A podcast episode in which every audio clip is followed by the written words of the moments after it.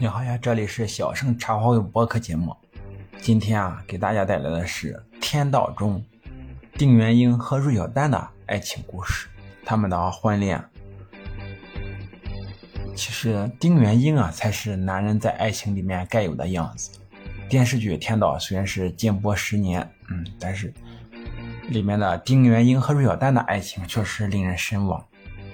丁元英第一次见到芮小丹的时候，是他自己最落魄的时候。芮小丹受好友之托呢，帮他在古城找房子，就是山东聊城。安顿好之后啊，芮小丹说：“有什么事就给我打电话，这是我电话。”丁元英回复的是：“谢谢。”然后芮小丹的闺蜜给他说：“欧阳雪说呢，你把电话也给那个人啦？”芮小丹就说：“给了。”呃，欧阳雪说那是，等着吧，过不了几天，他就该找借口给你打电话了。但是啊，半年多过去了，直到过年，芮小丹才想起来，这个人从来没有找过自己，这是丁元英的独立。芮小丹呢，觉得过意不去，特意就过年前呢来看望丁元英，在楼里啊遇到丁元英，捧着一箱方便面。芮小丹说呢，怎么买这么多方便面呢？丁元英说。过年了，地摊里十五以后才出来呢。我在小卖部备点吃的。芮小丹说是，总泡方便面能行吗？丁元英回复的是，不是泡是煮。我已经备了一个电饭锅。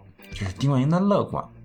第三次呢，芮小丹来到丁元英家里啊，听到了那首天籁之音，就是天国的女儿，爱上了这套音响。芮小丹说，这个音响很贵吧？丁元英回复的是还可以，小丹说是还可以什么概念？然后回复的是几万吧。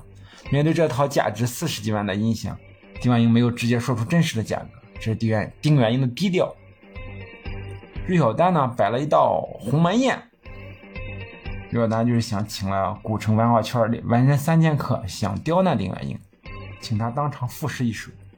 有八分醉意的丁元英啊脱口而出。一首自嘲，本是后山人，偶作钱塘客。醉舞金阁半卷书，坐井说天阔。一首自嘲啊，让这些文人自愧不如，羞愧难当，纷纷离场。这就是丁元英的才华。芮小丹爱上丁元英之后呢，直截了当，宽衣解带。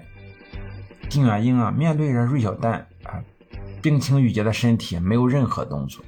他说的是。我丁元英何德何能，敢领受上苍给我这样的恩赐？这是丁元英的定力。一直到最后呢，芮小丹孤身智斗歹徒之前给丁元英打电话，丁元英知道他面临危险，但是也知道这是他的使命，于是什么都没有说。这是一个男人对女人的尊重。芮小丹不幸身亡之后啊，丁元英痛苦到吐血。这里我觉得小盛也有点这种似曾相识的感觉。记得是一八年，因为小盛特别喜欢金庸，金庸武侠嘛。一八年金庸先生去世的时候，小盛是一条朋友圈也没有发。我觉得我就应该痛苦呀！我发出朋友圈来了，并不代表什么。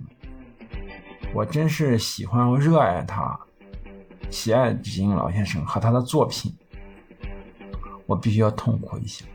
所以我就有这种让自己受苦的这种，不算是自虐吧，我就想这样。毕竟老先生那一天刚刚离世的，啊，有点跑题了，不好意思啊。但是呢，丁元英还是处理好了所有的后事啊，完成芮小丹的遗愿。这个遗愿呢，就是个神话，就是在村里给他打造了就是一种扶贫。说实话，也就是劫富济贫吧。只身一人前往德国，继续好好生活。这是一个男人的坚强。萧亚文曾经评说过丁元英，萧亚文是丁元英的原来当过丁元英的秘书，也是芮小丹的好友。丁元英跟正常人的思维颠倒，说鬼话办鬼事，倒行逆施。我们就此明白啊，真正的男人应当具备什么样的特质？第一呢，是要有思想。假如没有深度和高度，那只是让人痴迷的程度。二是可以淡泊，不争名夺利，但也不混日不混事。